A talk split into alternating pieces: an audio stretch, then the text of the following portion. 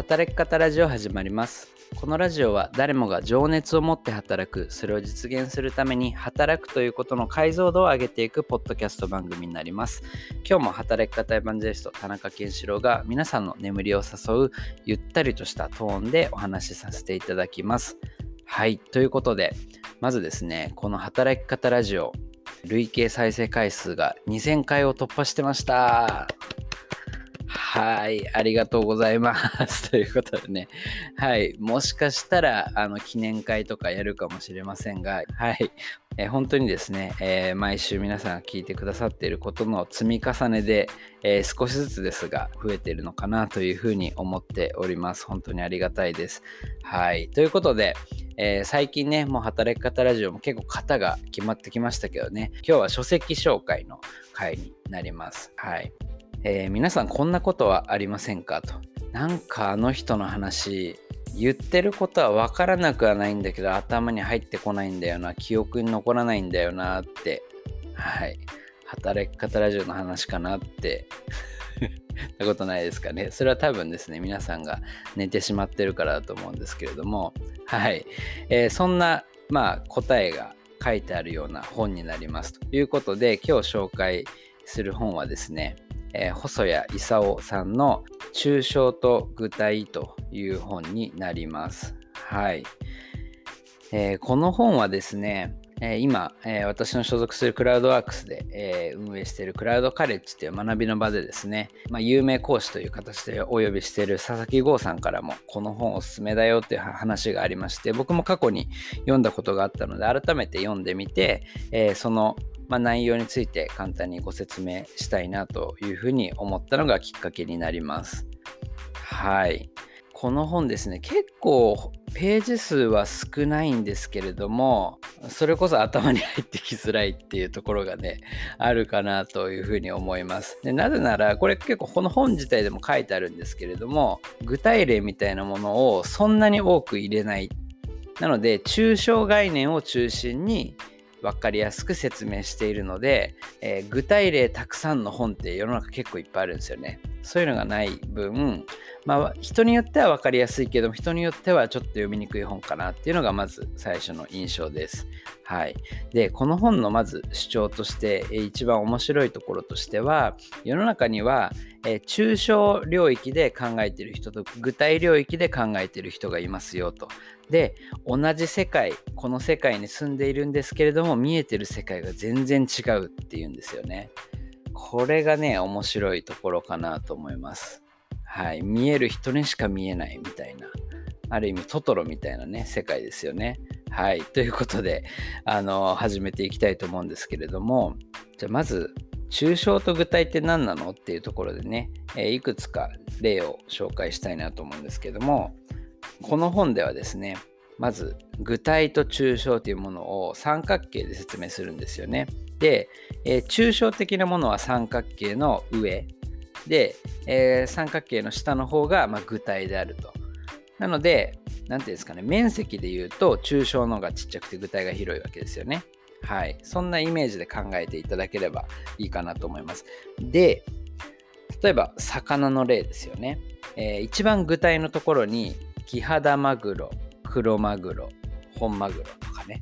あるとしたら、その上の抽象概念って何か分かりますかね？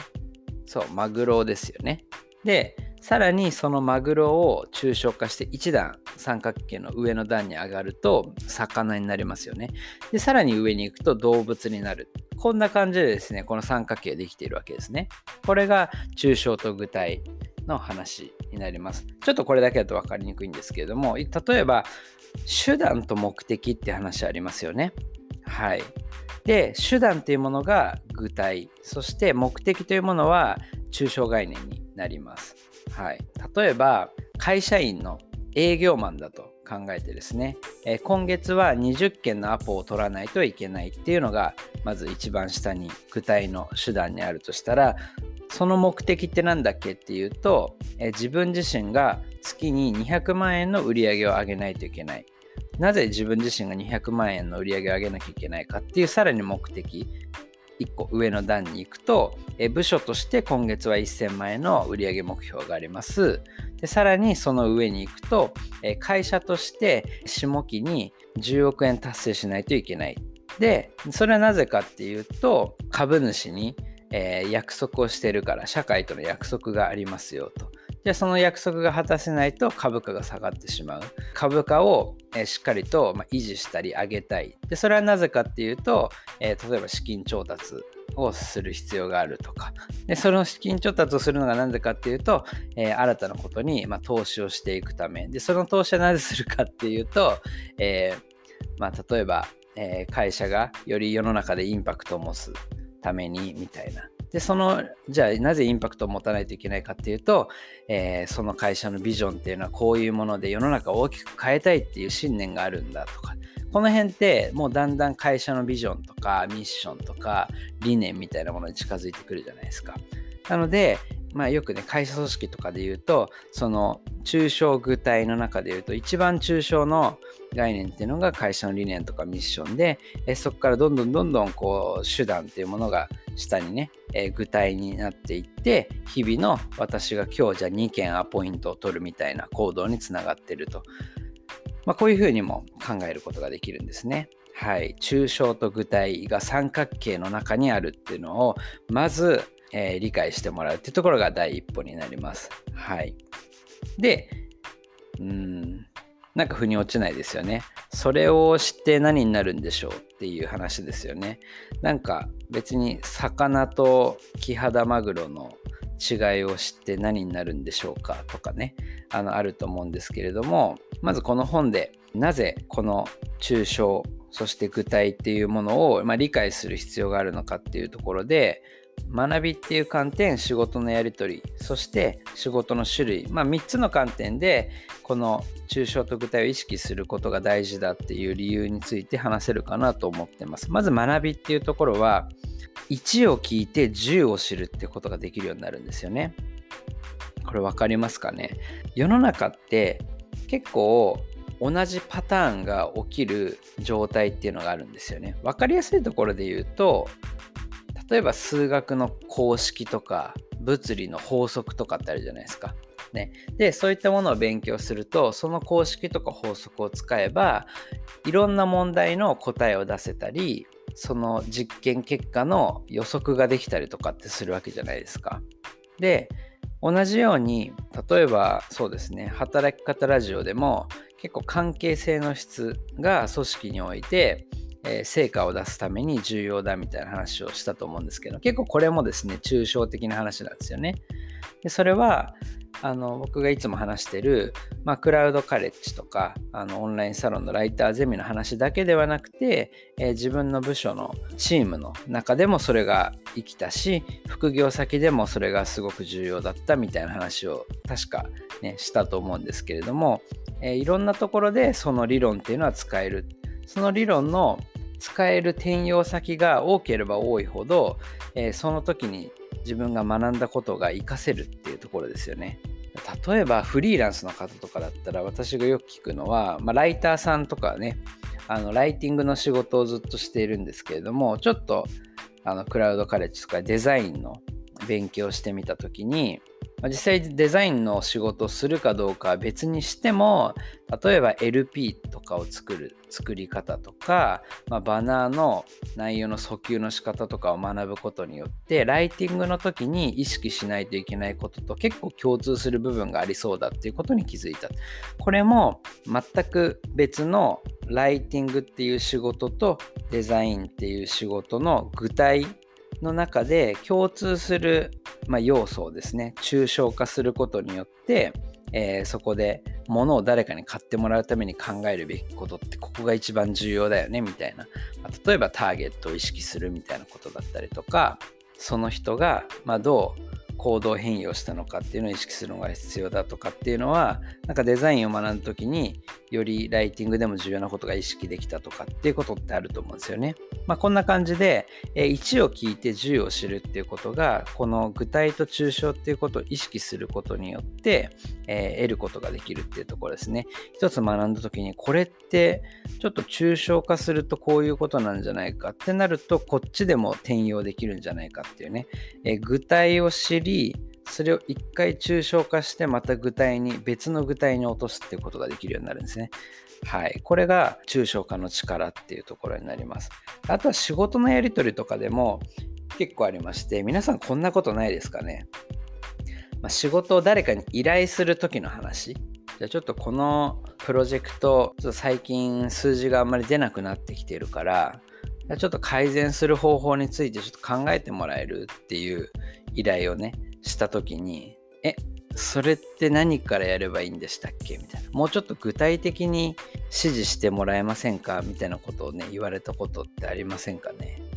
で逆に、何々さん、ちょっとこの仕事お願いしたいんだけど、僕の方でマニュアル作りました。え1番、2番、3番、4番、5番、この通りにやってもらえれば、あの、できるので、よろしくお願いしますってね、あの、良かれと思ってマニュアル作ったら、なんか最近仕事楽しくないですってこう後から言われてねよくよく聞くとなんか決められたあのマニュアルに沿った仕事ばっかりで面白くないみたいなこれって何が起きてるかっていうと仕事を依頼した相手が求めている自由度仕事の自由度が違うっていうところなんですよね。えー、その自由度っていうのも結構この抽象と具体っていうものとあの相関していて抽象的に物事を考えるのが得意とかまあ、抽象領域で割と考えてる人っていうのは割と自由度を持ちたい人が多いんですよね。なのでじゃあそもそもこの今回数字が落ちた原因っていうのはこれかこれかこれが原因としてあるかもしれないと。でかつ今こんな事象が起きているところから考えてそれを抽象化するとおそらくこの原因が一番可能性高いんじゃないかそれをクリアするためにはこの打ち手があってみたいなことをこう考えるのが好きなんですけれどもより具体の領域で考えることが得意な方っていうのはむしろそのじゃあその数字を上げるためにこれとこれとこれをやるべきだって言われた時にこれとこれとこれを100%しっかりこなすっていうことが得意な方がより具体で考えることが得意な方なんですよね。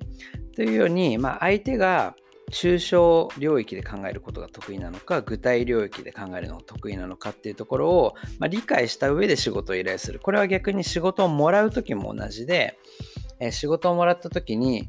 なんかこのクライアントさんすごい大雑把に依頼してきたみたいなねあの思うこともあるかもしれないんですけどもしかしたらそれは、えより自由度を持って抽象的なところから一緒に考えてほしいという依頼である可能性もあるんですよね。まあ、もちろんあの 純粋になんかめんどくさくて大雑把に投げているっていう可能性もあると思うんですけどもまあそうだった時に、まあ、本当にじゃあそういう意図で依頼をしてくれているのかどうなのかっていうのはやっぱり確認していかないといけないとか。逆に自分がもうちょっと具体的にやることが、え、得意であればあのもう少し具体的な指示をもらえるように、え、お願いするとかそこのなんか違いみたいなものを意識するだけでも結構仕事のやりやすさって変わってくるかなって思うんですよね。はい、結構それをあのありがちなのは先方は結構抽象的な感じで依頼してきてこっちは具体なのでなんとなく自分の思い込みであこういうことを依頼されたんだなと思ってやるといや全然違うんですよっていうのでやり直しになっちゃったりとか結構それは抽象と具体のズレで起きてる可能性もあるっていうところですよね。はい。こんな話まで本には書いてなかったと思うんですけど、はい、ちょっとあの具体例を付け足しました。本当にこの本ね、具体例少ないんですよ。であとは、えー、仕事の種類とかにもね、影響してくるかなと思っていて、仕事って結構上流下流みたいな話があると思うんですけれども、やっぱり、えっと、上流の仕事っていうのが抽象的なものなんですよね。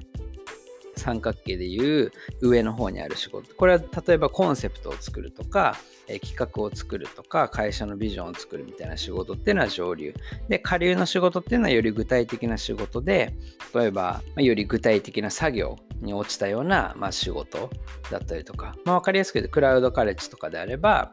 クラウドカレッジの学びの場ってどういう場であるとか、えそこに入った人はどんな体験ができるんだっけとか。で、えその体験をしたことによってどう変わっていくんだっけみたいなことをま考えていくとかそういったあとはビジネスモデルを考えるとかっていうのは上流の仕事なんですけれども例えば毎週、え課題をいついつまでに提出してくださいねって Slack で送るみたいな仕事っていうのは下流の仕事で別にそのどっちの仕事が優れているとか劣っているみたいな優劣ってないと思うんですけれどもやっぱりえ、その上流なのか下流なのかっていうところによって、えー、抽象度合いっていうのが変わってくるし、え、得意な人も結構分かれるんですよね。で結構フリーランスとかで、え仕事を取る時の単価を上げる時のポイントとして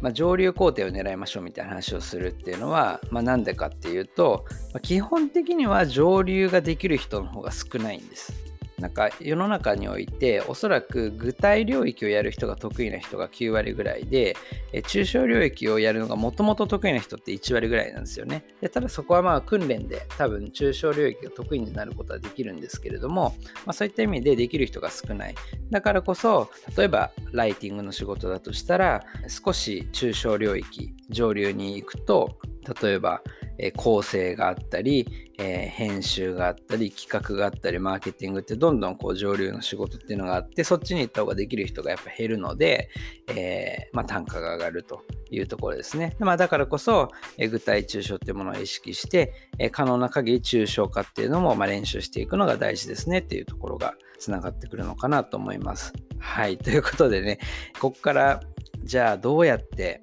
具体抽象化特に抽象化能力っていうのを苦手な人が多いし僕も苦手なんですけどもそれをどうトレーニングするのかっていうところはですねこの本にはそんなに書いていないという。で、えまた抽象具体トレーニングっていう本が別にあったりあと僕がすごく個人的に良かったなと思うのはアナロジー思考っていうこの同じ細谷さんの本なんですけれどもこの辺りはかなり具体的に、まあ、それをトレーニングする方法とかね、え実際にえその思考法を使ったあの事例なんかが入ってるので興味ある方はそっちもまた読んでいただくといいのかなというふうに思います。今日はちょっと時間長くなっちゃったので、えまた別の機会にそういったものも紹介できればと思います。はい。ということで皆さん起きてますか？はい。ということで、えまた来週お会いしましょう。おやすみなさい。